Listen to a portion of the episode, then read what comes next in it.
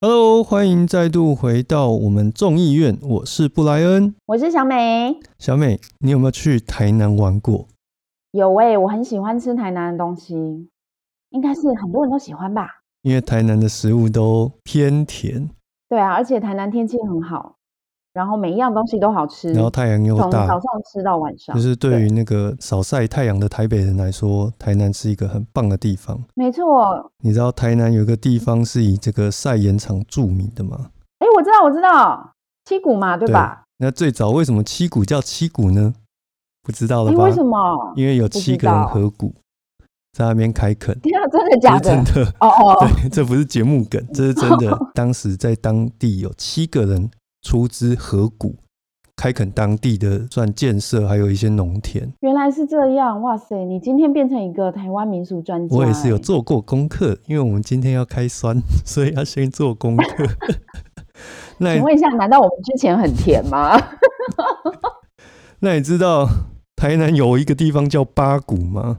没有吧？你不要骗我，虽然我读书少，有，我们这个礼拜就有一则新闻，有人就提出了台南有八股这个概念。所以是新地名吗？要新命名吗？真的假的？这什么新闻？据我所快知，说八股只有存在书本当中，但是呢，这一位我们的老金童赵先生呢，他提出了台南八股这个地名新概念。又是金老，我是不是要感谢一下金老？他已经连续五个礼拜就是荣登我们的 节目的讨论话题。那这个礼拜我们决定让他的版面少一点，所以就是可是我们放在头条哎、讲一个大家开玩笑就好。反正呢，总而言之，这个政治老金童呢，他这个礼拜就是告诉大家说，哎、我们台湾这个能源的运输有一点问题，所以呢，要从台北的巴黎一直盖这个所谓的能源高速公路，然后盖到台南部去，那中间要经过台南的八股。 他应该只是想押韵吧？他想要自己讲一个觉得好笑的谐音梗吧？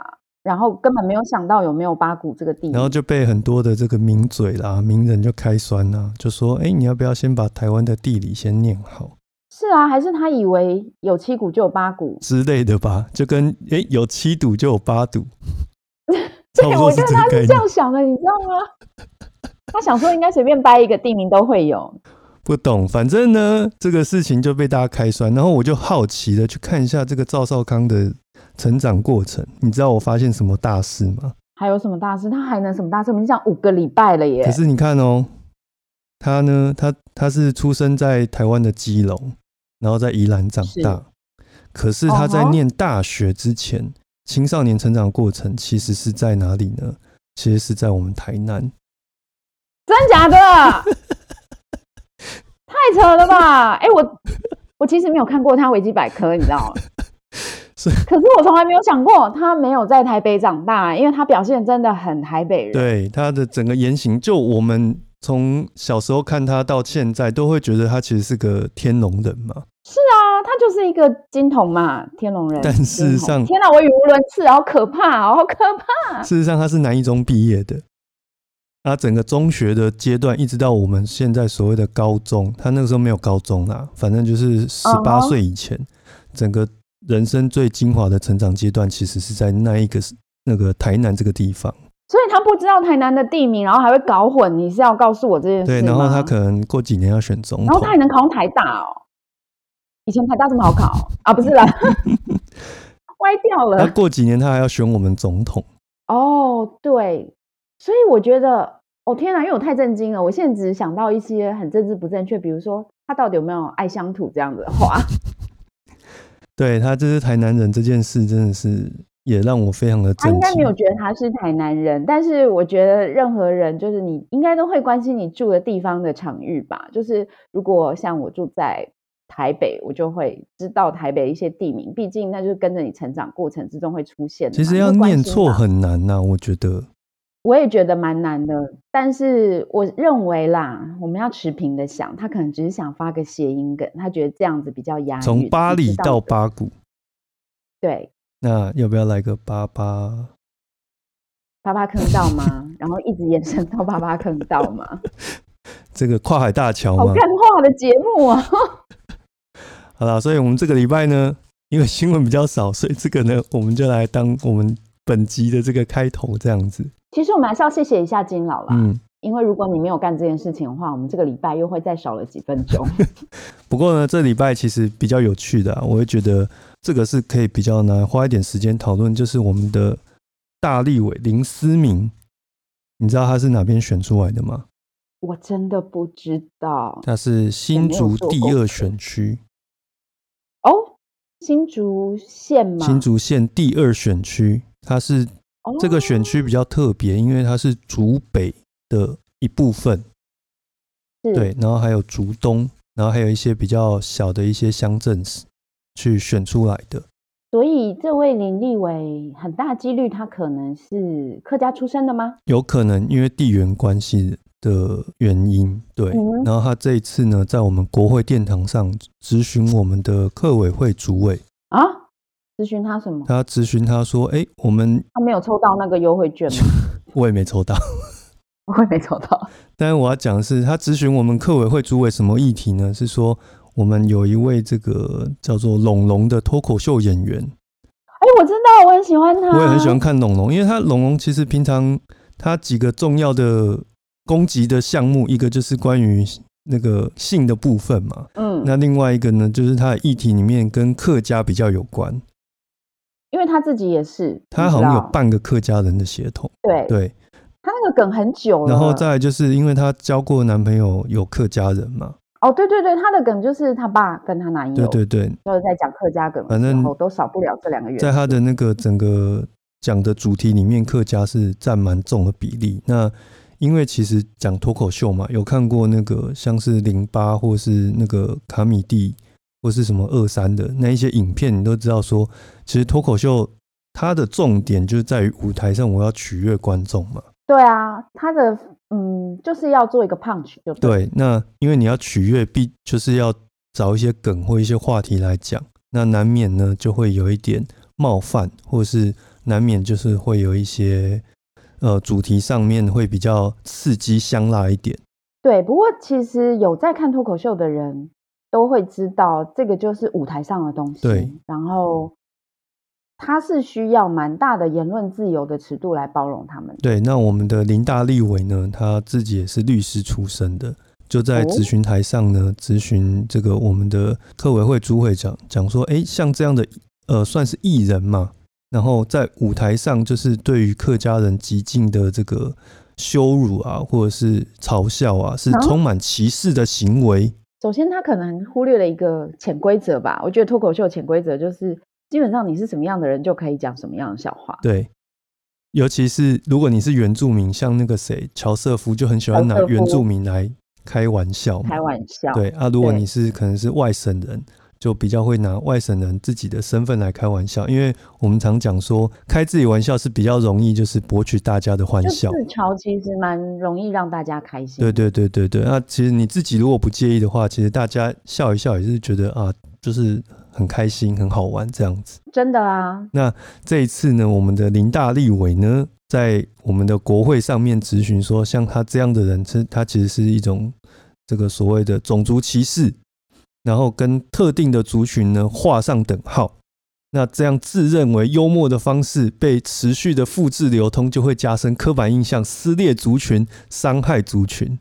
第一，我想问一下，他这个去咨询客委会主委要干嘛？因为我记得龙龙的这个客家梗，他在很多地方都有表演过，他的专场，还有在他自己的网络频道也会有，甚至我记得很久以前，很久以前龙龙上电视表演也有过。可是这些都跟客委会没有关系啊，他是要客委会去开罚单吗？不懂啊，不懂，真的不懂。客委会主委是能处理什么样的事情吗？跟这件事有关的话，在脸书上面也贴了，就是龙龙过去他自己的演出的一些言论的一些整理，这哦样天子。哪！他在等一下，所以我们林大立伟在自己的脸书上写了他质询这件事情，然后贴了龙龙的新闻吗？还是什么？是不是有一个媒体整理了龙龙他以前就是这些段子的一个新闻，就当做新闻来发？他在林思明在自己的 FB 上面也去作为那个他把这件事情就是当做自己的政绩写在脸书上，意思是这样吗对，然后他就质疑他说：“哎、 ？Oh my 你 god！Oh 这样子就是撕裂族群啊呐、Oh my god！我觉得他在那个你知道立法院里面质询一下就算了，毕竟大家不会太关心。他把它写在脸书上，他不知道脸书可以被复制千百万遍吗？不懂啊，这个，所以他现在就是被被拿来做那个网络的一个迷因梗图的一个素材啊。而且，其实脱口秀演员本身啦、大家虽然可能觉得说啊，脱口秀就是一直在搞笑，可是我觉得大部分脱口秀演员他们是经历了很多很多的磨练才能够写出这些段子，所以，哎，我用一个很直白的话讲，就是脱口秀演员也不是笨蛋，也不好惹。龙龙应该有一些回应吧？有啊，龙龙自己在他的脸书上面呢，就是讲说这样的话其实是他会会反丢回去给林思敏啊，因为林思敏说歧视是来自于偏见，那偏见来自于刻板印象，刻板印象正是因为不正确或不全面的资讯基础上造成的。那要大家正确的看待文化、人种、性别等差异，才能避免歧视，而这就是每个人毕生的功课。啊，他是有懂脱口秀文 化吗？我也可以说他歧视脱口秀演员。啊你在说别人歧视之前，其实你已经歧视别人了。而且林思敏是国民党的，对吧？他以前应该也是，你知道，可能会有一些一夫一妻啦，就爱家行动这一种的吧。 对啊，所以当时在这个所谓的同婚的议题上面，他其实也是抱持反对的意见的。哦，所以他那样就不是歧视，他可能只是不是歧视客家人，就他觉得不可以歧视客家人，但是他如果歧视同性恋没有关系。歧视任何不是客家人应该都没关系。哦，哎、我觉得他贴在脸书上这件事情很猛哎、因为他好像也不能说他啦，就是有一些人，通常他们年纪都稍微大一点，搞不太清楚社群媒体是怎么一回事，你不觉得吗？然后用自己自以为诠释的观点去做一个，这要怎么说？去做一就个做一个宣称啊，就是帮自己，就好像政令宣导一样、啊。对。但是已经好几次反效果了吧？我不是说林思敏，我是说有一些老人家。就是他们这一群党员们，哎、你不要这样，好针对哦。 你这样子，我们以后很难下台。万一就是别的党也干了同样的事情的时候，没关系，。啊他只要拿五千万买我们节目，我就跟他道歉。惊呆了，你这也把自己看得太贵重了。不用五千万，我们不要这么过分。啊我可以跪下来跟他道歉，没关系。这个礼拜我觉得最重要就是这一条新闻，因为这个其实它包含了客群上面的问题，你的人种上面的问题，然后还有网络世代之间不同思想上面激荡出火花的问题。对，我觉得还有包括你知道吗？包括他助理也有问题，因为我们也都知道嘛，立委咨询的很多资料都是助理帮他准备的，他的助理难道就不能 Google 一下龙龙吗？我觉得要求他们在百忙之中去看段子是有点过分啦，但是，呃，去 Google 一下龙龙，然后大概了解一下什么叫脱口秀，应该不难吧？哎，伯恩都已经延上这么多次了，他们不能理解嘛？而且其实我觉得现在的问题是在于龙龙那些东西，他自己可能也没有时间去仔细去看过。我相信他根本没看过啊，，对，所以他就是用那些影片下的标题去咨询。他就拿那一篇所谓的稿子去在那边讲东讲西，而且我觉得跟客委会主委咨询这件事情很瞎哎、我我的意思是说，我觉得如果你在你自己的就是脸书上就是发发牢骚，那么我最多是觉得 OK 好啊，就是也就被大家酸一酸嘛。可是如果你真的把这件事情拿去立法院讲，我是比较惊吓啦。就蛮好笑的。所以我觉得你知道，其实学习那个新媒体怎么操作，嗯，我觉得是一回事，但是新媒体其实就是一个沟通的管道。对，我觉得有时候老人家要想啊，不要这样讲，老人家我们可能也快老了，只是说他是要去跟不同的人沟通的，你应该去想，嗯，他们在想什么，而不是用一个你自己的方式去利用这些媒体。不过你知道吗？他这样也值得，他也红了啦！一瞬间让网络世代都没有抓出了这件事之前，我还真不知道我们我国立委里面有这一位号人物、欸。我也不知道，因为立委很多嘛，你对知道有些地方选出来的立委我们真的很不熟，但是他这一次成功的让自己红了，也算是蹭到龙龙的热度吧。然后呢，我又回去看，就是上一届立法委员他选的状况啊，他拿到他们那个选区三十六点一七趴的选票，然后他的第一大敌手呢，郑朝芳，民进党的拿到三四点六二趴，哇塞，就是差那不很到拉锯两欸千票。一个是五万八因千为票，啊，一个是五万六千票。哦，那那其实他选的很辛苦欸诶，因为传统来说，国民党在这些地方庄脚都布得很深啊，不要说庄脚，就是他们经营很久对啦。其实真的基本功是做得很好的，这一点我们要予以肯定。哦然后呢，这个选区第三位候选人是民众党派出来的林硕彦，他拿是到了十一点零五趴的票，也就是拿到一万七千张，快一万八。哦，也就是说，如果就整个选民的结构来看，林硕彦如果不出来的话，很有可能哦选举的战局会变得不一样。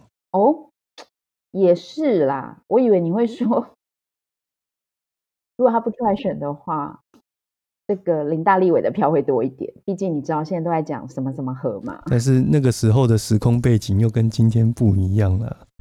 也是啦，对，可是我觉得林大立伟经此一战之后呢，他虽然知名度提高，但他下一次选会更艰困一点。 如果他因为的你选知民道啊记得这件事的话啦，他的对手一定会记得。那、啊问题是你到时候他的对手不管是不是正朝方，他跳出来提出这件事，如果大家觉得不是很在意的话，可能就这样子过去了。其实政治好吧现实就是这么这么残酷啦。好吧，难怪他们都会前仆后继的一直在网络上做一些我们觉得很蠢的事情。是啊，果然，大家的记忆力都是有限的。所以这个礼拜呢，第一条大新闻就是这个，就是关于天哪，林我思们明讲脱跟口秀演员讲了好久。对林思明跟这个龙龙之间的战争。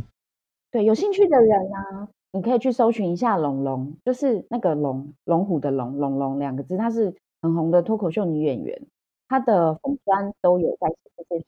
而且呢，其实龙龙本人对这件事的回应，我觉得也蛮大方的，大家可以去参考一下。对，然后你可以从他的脸书粉丝专业就可以看到那个林大立伟的声明啦，嗯就他自己贴的那篇文。对，所以我们讲这么多加油添醋，其实大家都可以回回头去看他们自己的言论，因为彼此都有对于自己言论的一些解释啦。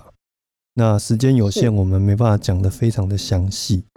我们已经讲很久了，嗯，对，很像在讲演艺新闻了，好吗？ 好，那我们就讲下一则呢，其实跟这一则也有一点点关系，又是我们的韩导回来了，韩市长、韩市韩长总统、前伟人、发大财，前韩他总市是长伴，随着许多的名词啊，就是他有许多的你知道冠名词，发大财。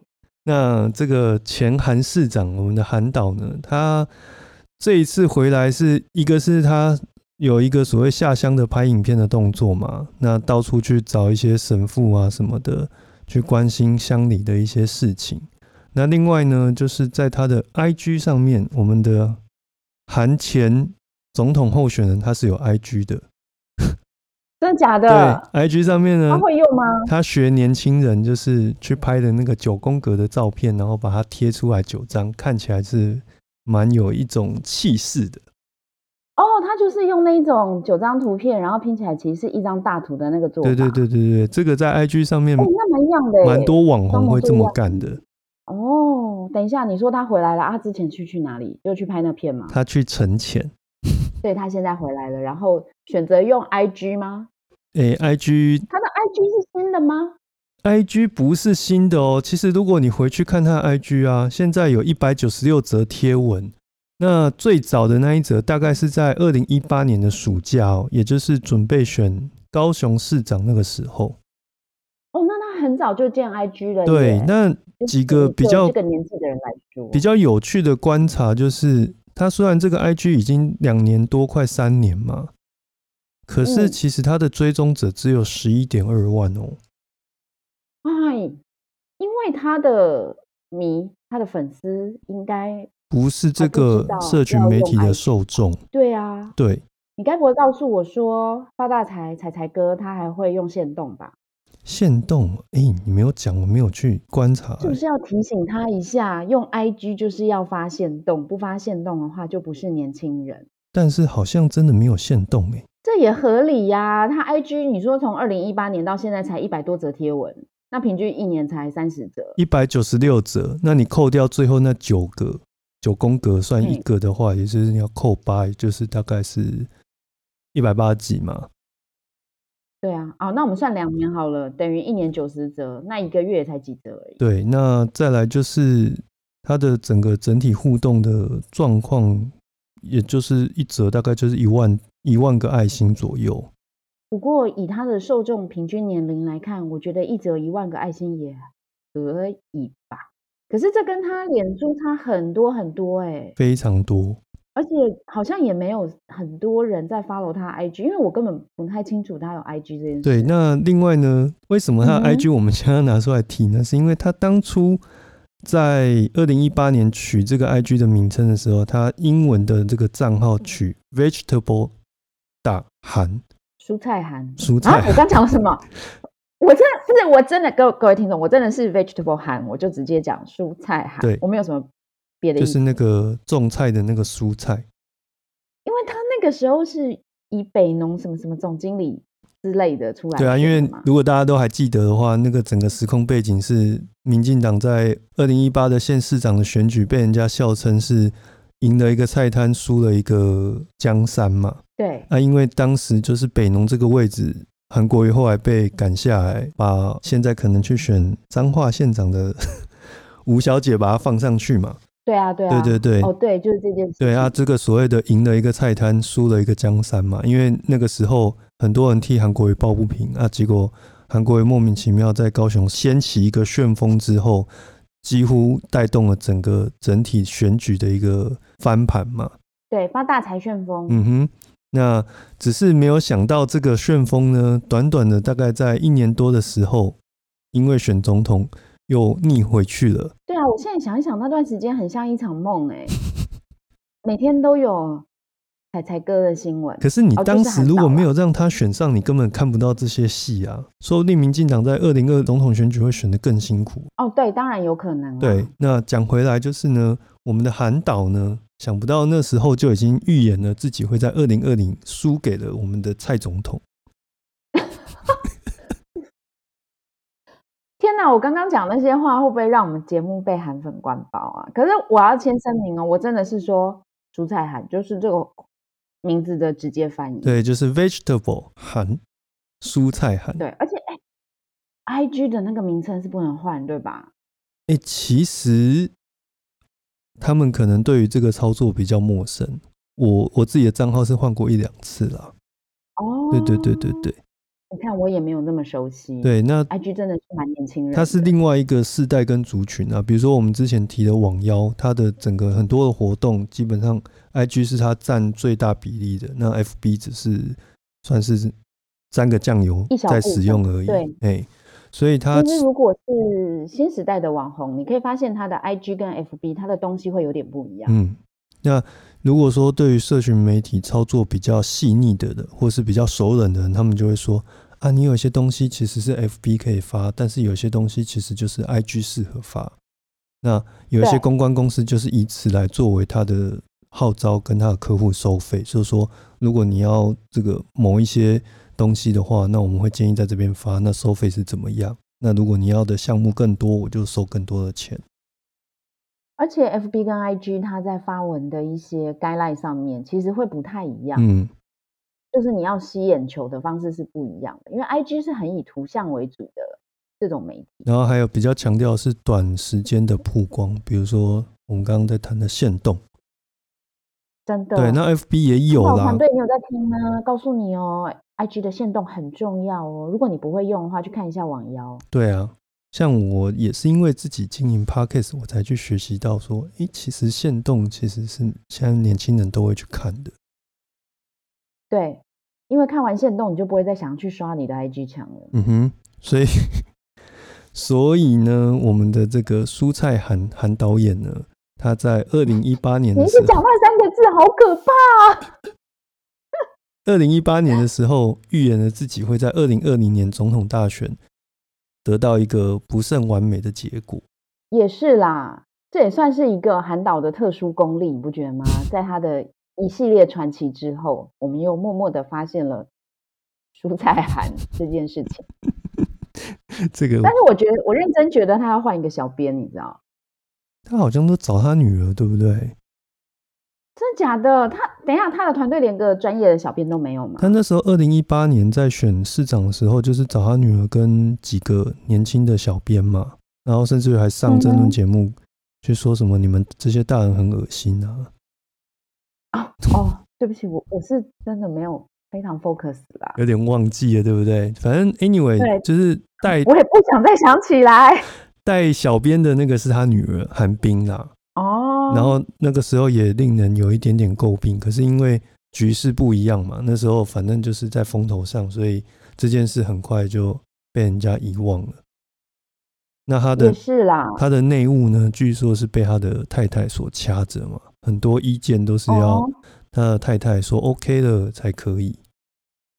那他就跟县动无缘了啦。很多意见都要他太太觉得 OK，先重点是先要让他们夫妻搞懂县动的重要性跟县动是怎么做，这个就非已常的经困花难，掉了一百个县动了吧。对，然后限动这种东西就是有时效性啊，你还在那边等大家批准，那就又再见啊。所以我现在回想起来，二零一八那个被他选上这件事，其实也好，因为你把它放上去了，大家才能够更放大检视他的所有的行为。是很多人这样说没错啊，但是虽然从结果论来看也没有什么很糟，可是我光想到这件事就会有一点不舒服的感觉。但我必须要说，我觉得那一次就是民进党没有选得很好，也给民进党一个很大的教训啊。毕竟每一次执政都必须要很小心，你知道，就是最近那个早教的议题让我有点感觉。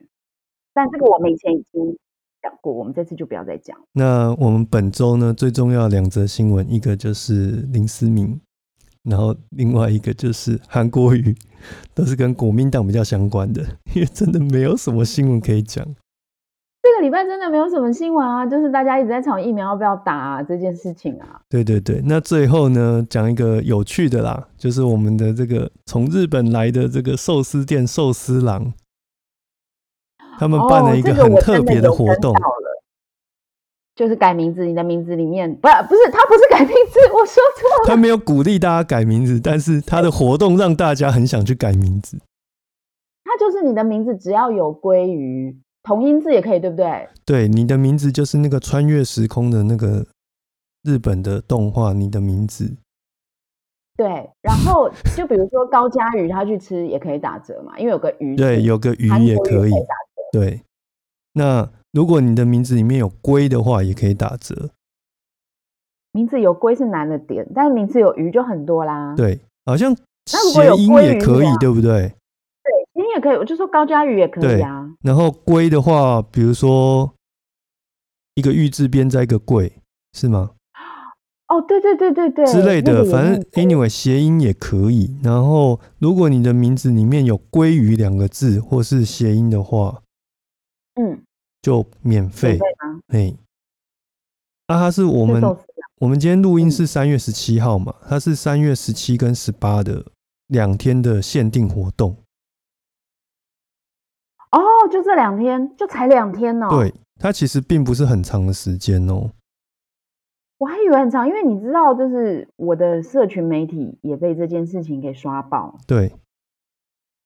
然后有人呢，就是为了这件事情去把他的名字改成鲑鱼，真正的那个吃的鲑鱼，为了免费吗？对，为了免费去吃寿司郎。然后他们就然后说，就去改名，他们就是说我我去改了那名字，两天就要吃吃四餐。是没错啦，但是你总要改回来吧，因为我看到有一些改名字改的蛮离谱的，改了五个字、六个字。就是改的都就是你很不好可笑，能反那正个他他就是注定要改回来嘛。对，难怪最近在讨论一个人一辈子可以改几次名字。对，那根据我们的这个户政哎事我本务来所以，为这件事是恶作剧，哎，就是我不敢相信真的有人这样改。而且他像有人但是就改成什后来么，后来说是真的改了，有人就改成什么龟锅鲑鱼冻饭，我觉得你就叫做叉鲑鱼就好了。比如说你姓郭韩就叫韩鲑鱼，对， 或你姓蔡就叫蔡鲑鱼就好，不要帮自己改那么多字。哎万一改不回来，发生什么意外，其实这个名字也不会太丢脸。但你如果改成什么鲑鱼冻饭，拜托你万一发生什么意外改不回来，那很麻烦呢、哎、我更正一下，更正一下，刚刚讲的鲑鱼的话，它同音同字，全部要一模一样的字才可以免费。哦，对对，对，那还是一样，就是只是就是吃一餐免费的饭啊呐、没有他们吃四餐哦。好啦 好啦，吃四餐。可是你去赶名字，你总要去户政事务所吧？你还要排队吧？然后你还要哦写单子。改一次是五十块，对啦，我是说把整个时间啊呐、你花的来回成本加起来，真的有敌过那四餐吗？不懂呀。但我看很多都是学生呐、可能学生真的时间是稍微多一点。我在想，如果是我的话，我可能不会因为寿司郎改名字那，可能要比较贵的东西，比如说比如卢说思高级奎，牛排，对，或者是再比它贵一点的，就是你知道平常真的不会去吃的东西。来来饭店难怪我有看到幻想文呢、就是说他要把名字改成一个什么和牛啊什么的。吃一餐八千块的和牛，如果这样子，然后可以吃四餐的话，我应该会考虑去改一下。对啊。然后我看新闻好像是说，总共大概有二十，光是台北市有二十几个人去这样改啦。天哪，那、如果说一诶个我人觉得这个这个时代差异了是吗？如果说真的一个人就是一口气去吃四餐的话，以台北市为例，也不过就是八十餐嘛。对，然后他一餐如果好、啊、很厉害，吃个两千块好不好？八十乘以两千是十六万。可是他这个对啊上新闻，然后新闻媒体这样报，其实他他得到的整个广告效益是远不止这些钱呢、是啊，他完全不用做广告啊，因为现在整个脸书就是被这件事情洗版，然后“鲑鱼”这两个字也被大家拿来不同的利用方式，同归于尽嘛，什么“鲑鱼平静”嘛，对啊，我就一直看到这几个字啊。我不知道别人，但像我这样子，就是稍微年长一点，我就会觉得过这个风头之后，我一定要好好去吃一次寿司啦。 到底是有多好吃？所以重点就是在于它的整个广告溢出来的那个版面，跟整个溢出来的那个所谓话题性的部分，让寿司郎成为这整个活动的最大赢家。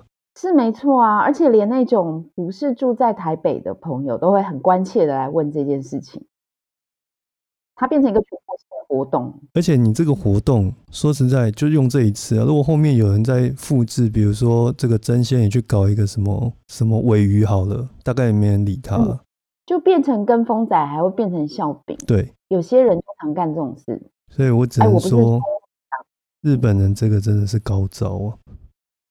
他们可能也没想过，真的有人会改名叫鲑鱼吧？这太离谱了。他太忽略台湾人贪小便宜的能力。我是真的有吓到啦，因为没想到真的有人为了这个可以去跑一趟，而且不止一个。不过你知道这种事情也是跟风仔，我觉得有一个就会有两个，就有三个。而且他其中有一原来团，我看是一团学生，就是每一个都去改啊，就是同学，你知道哦吗？你知道，对，就同才压力，或者是大家一起鼓动的时对候，啊就会特别想那、要做尤这件其事。那个年纪又比较轻，就说：“哎、走啦走啦，一起去好玩呐、啊！”户政事务所又不用回，一定要回家里面那一个，随便一间都可以啊。对啊，因为现在都连线很方便。那啊只是说，他们户政事务所在改之前，好像也会千叮咛万交代说：“哎、这个未来会在你的户籍里面会留下记录。对，如果你将来有一些文件需要户籍成本的时候，就会把你这辈子跟你祖宗八代做过的事情都会列上 去。就是你会换户，就是有些人搬家，你户籍会更改嘛？”，对，或者是有些人你有结婚过又离婚什么的，这些都会在你的户籍成本上出现。那你的，嗯，我记得你的父母亲如果跟你同一个户籍，他们曾经迁移过的地址啊，这些也都会出现每一个那都家会世登记在上面。对，所以户籍成本其实是对我们 隐私很大的侵犯。那是还好，平常那些资料也不会拿出来看的。对啦，这好像也是本人才能申请，对对所对以还好啦。但是但是就是万一你有需要的时候拿出去，哎，有的时候我记得还要公证呢、如果你是要移民，需要那个户籍成本，好像还有英文本还是什么的，我靠，对啊变成烧门。然后这个记录呢，会一直跟你跟到什么时候呢？跟你跟到有一天你的亲人把你除户，也就是 就死掉啊！出户就是死 哦对，一直会到除户那一天，他才会消失不见。而且改名是有限制的吧？就三就三嘛次嘛，所以你为了这个改成鲑鱼就一次嘛，啊，改回来嗯本名又一次嘛，哦，这样算是两次那、哦。你要改回来啊，不改回来好，那就放着鲑鱼，那就那一次啊，你这你就有有好一阵子就叫鲑鱼哦啊，那这样子很容易用掉三次哎、超闹，因为我身边蛮多朋友，他们是可能中学啦、大学的时候有改名过的。就是找算命先呢、对对，有一阵子蛮流行这种事情。嗯，啊，我我不知道改回来也算一次、然欸。后就有一则新闻，不知道这真的还假的，因为有看到截图啦，就一个大学生跟妈妈说他要去吃鲑鱼改名，他妈妈说你千万不要这么干，然后他就说为什么为什么？因为他妈说，嗯，我们在你小时候已经改过你的名字两次了， Oh my god！但是他自己不知道，所以他这次就会背着这个名字一直往下走。没，错。如果他有改的话，如果他姓对陈，，然后叫陈鲑鱼的话，那就一辈子就叫陈鲑鱼。其实叫陈鲑鱼，我觉得还好，但如果叫陈鲑鱼冻饭、陈鲑鱼什么什么什么，这个我觉得比较惨一点，就会变得非常闹，比如说什么宇宙财神、伟人什么，真的有这样改吗？还哦，我不是，你是在讲那个啦， 宇宙财神、伟人什么阿财是不是？其实他真的要努力一点，你知道大家的记性都不好，事情都忘得很快二，十个字，他他就是好去户政事务所把我们可以用的栏位二十个字把它用掉。好可怕哦！这样子，其实人生有很多时候需要写名字，你知道吗？你可能登记个什么什么鬼的，就就就是 就现在这个时代啊，不是都电脑化了吗？可是有件事你一定要自己做，就是签名啊，哦，对啊。就签自己的名字这件事。那如果你要签的是，比如说银行办户的话，你签名就要签跟身份证是上面是一样的。对啊，如果你本来叫丁大头，只要三个字，结果你改成丁鲑鱼财神为人，宇宙世界无敌。救好，我光命！是用念的都觉得多了两秒钟，真是救命、欸！好闹哦！好啦，所以呢这，个礼拜的新闻怎么这么奇怪呀、啊？ 我快受不了，我们好不知性哦，所以我们今天节目呢也要说在这边了。好没有水准的节目。真是抱歉了，但是真的，我们有认真想过，这礼拜没什么新闻。对，那就讲一些好笑的啦，从第一则到最后一则都蛮好笑的。真的希望，如果各位听众这个礼拜你看新闻看得很无力的话，希望我们的节目呢能够让你感觉比较开心一点，不是都在你知道吵那些已经吵了几个礼拜的议题。好啦，我是布莱恩，我是小美，各位下周见，拜拜。下周见，拜拜。